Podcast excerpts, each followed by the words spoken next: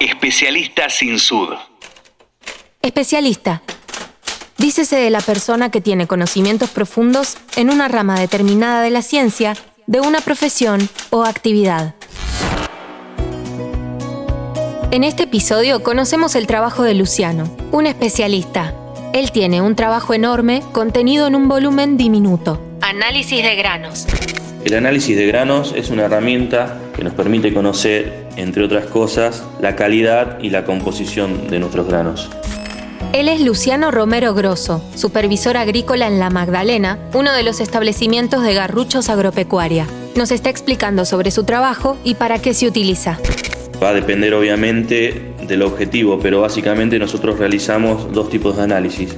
El primero es para determinar la viabilidad de ese grano como futura semilla, en donde se evalúa la calidad física y fisiológica de esos granos. El segundo tipo de análisis que realizamos es el análisis en donde se determinan los contenidos de ciertos nutrientes de interés que están contenidos dentro de ese grano y que salen o que se van de nuestro suelo.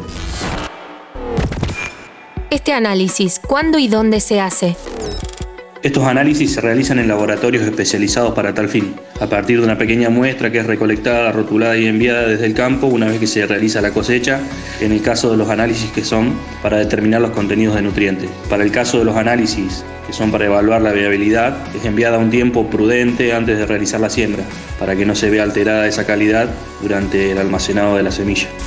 Entonces el análisis de viabilidad es distinto a los otros. ¿Se realiza de la misma manera?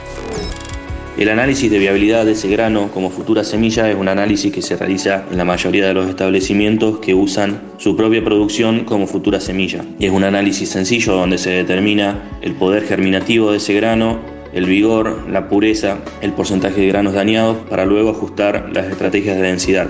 No en maíz porque son híbridos, entonces se requiere sí o sí comprar su material, pero en soja y trigo se puede usar el grano cosechado en el campo como futura semilla.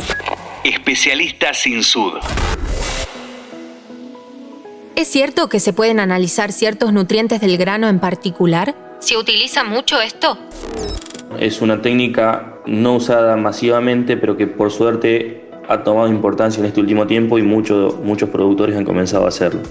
Lo realizamos principalmente para conocer el contenido de fósforo dentro de los granos, ya que es un nutriente que se encuentra con un déficit marcado dentro de los suelos de la zona pampeana debido a la, a la intensa extracción que tuvo durante los últimos años y que bueno, es un tema que hay que atender.